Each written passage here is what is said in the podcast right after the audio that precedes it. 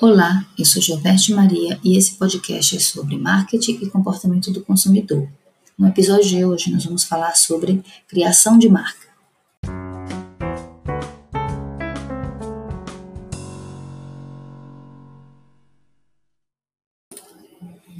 Um dos ativos intangíveis mais valiosos de uma empresa é sua marca.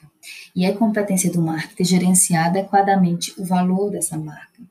Desenvolver uma marca forte é tanto uma arte como uma ciência e requer planejamento, é, comprometimento e principalmente marketing planejado e executado com criatividade. É, marcas fortes elas geram uma intensa fidelidade do consumidor, né? E a sua essência, obviamente, está atrelada a um bom, um excelente serviço ou bem oferecido pela empresa. Criar uma marca forte é um processo sem fim.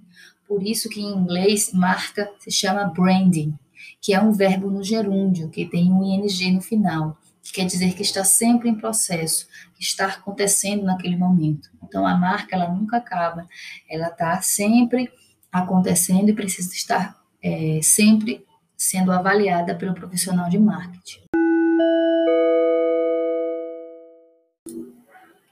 A American Marketing Association define marca como um nome, um termo, um sinal, um símbolo ou design ou a combinação de tudo isso que é destinado a identificar os bens ou serviços de um fornecedor para diferenciá-los dos seus concorrentes. Então, a marca é, portanto, um bem que agrega dimensões que vai diferenciar aquele produto do concorrente e vai fazer com que o consumidor veja aquele produto de forma diferente, né? Essas diferenças que a marca, essas dimensões que a marca coloca no produto, podem ser funcionais, racionais, ou seja, eu posso comprar aquela marca e entender porque ela é melhor do que os dos concorrentes, e também essas dimensões podem ser simbólicas e emocionais, intangíveis, que são marcas que, que são dimensões que estão relacionadas às relações que aquele consumidor teve com aquele produto com aquela marca. Né? Então, são é, comportamentos emocionais e simbólicos. A marca ou o branding existe há séculos como meio de distinguir os produtos de um fabricante do outro. Né? Isso iniciou-se na Idade Média e, por exemplo, quando um pintor faz a sua obra de arte e assina, ele está ali colocando a sua marca e se diferenciando dos seus concorrentes.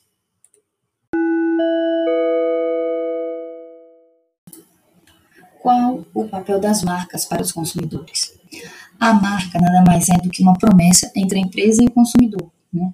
É um meio de definir as expectativas dos consumidores e reduzir os riscos da empresa.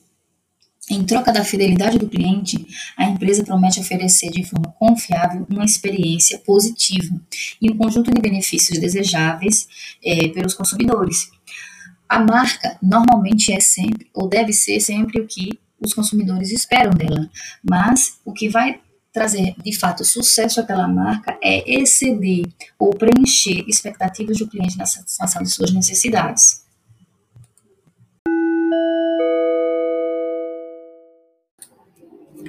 Como se coloca uma marca em um produto. Né? Para que as estratégias de, de branding sejam bem-sucedidas e o valor da marca seja criado, os consumidores devem ser convencidos de que existem, de fato, diferenças significativas entre a marca e a, a marca dos seus concorrentes. Né?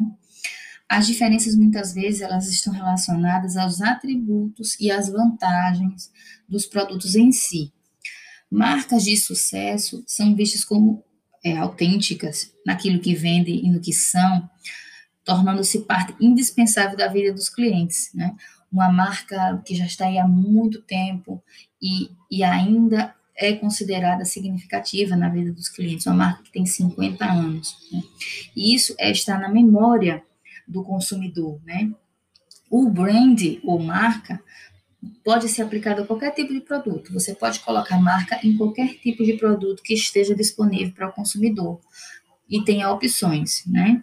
É possível colocar uma marca no bem físico, num carro, num serviço, é, numa pessoa, por exemplo, um artista, num local, é, numa organização num time de futebol, por exemplo, hoje existe é, times de futebol que são marcas com, com, com um poder de significação muito alto com relação ao, aos seus consumidores. Real Madrid, por exemplo, é, é uma marca com, com esse significado.